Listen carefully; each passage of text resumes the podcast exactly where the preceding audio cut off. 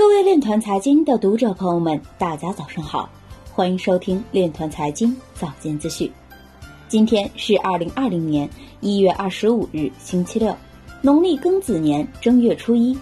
今天是大年初一，链团财经祝您身体健康，万事如意。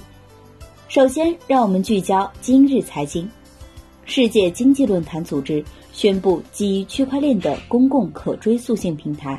某安全软件公司为韩国军方提供基于区块链的生物识别和身份认证解决方案。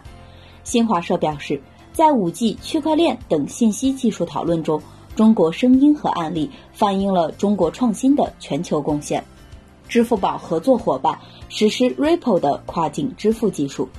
国际清算银行报告显示，约有七家未披露中央银行。可能会在三年内推出央行数字货币。夏威夷立法者已提交法案，允许银行对数字资产进行托管。Tether 推出以实物黄金为支撑的新代币 Tether Gold。BitMEX 将推出 XRP 掉期，下架两个其他衍生品。麻省理工学院数字货币计划负责人表示，美联储需要增加其对数字货币的了解。埃隆·马斯克表示。加密技术有可能取代现金，但不能代替数据库。今日财经就到这里，下面我们来聊一聊关于区块链的那些事儿。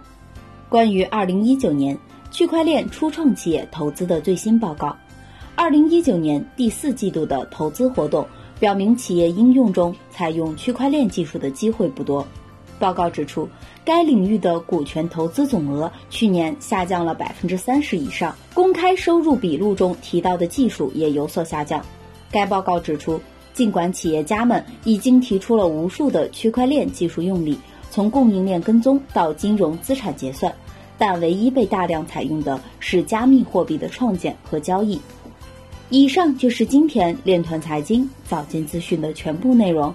感谢您的关注与支持，祝您生活愉快，我们明天再见。